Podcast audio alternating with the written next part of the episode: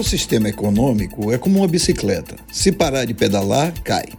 E é assim, andando para frente, que os empresários pagam salários, impostos e taxas e repõem os estoques. A pandemia parou várias vezes a bicicleta da economia.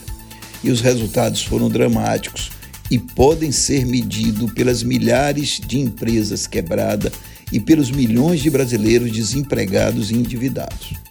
O aumento da vacinação em massa e em todo o país fez com que os casos se reduzissem e resultou no fim da pressão sobre as UTIs, permitindo a retomada das atividades econômicas.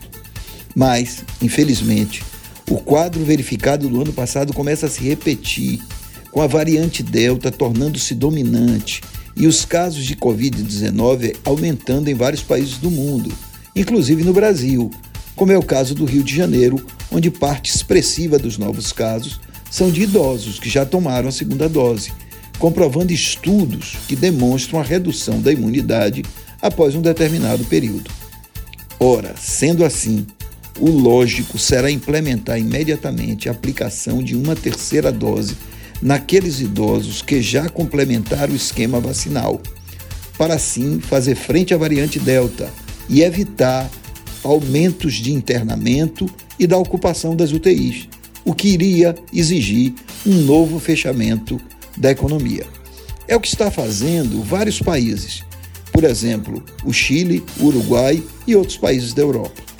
Uma cidade como Salvador, cuja população adulta estará vacinada com a primeira dose até sábado, e até novembro ou antes, toda a população terá tomado a segunda dose, ficará muito mais protegida se for iniciado a vacinação de terceira dose para os idosos.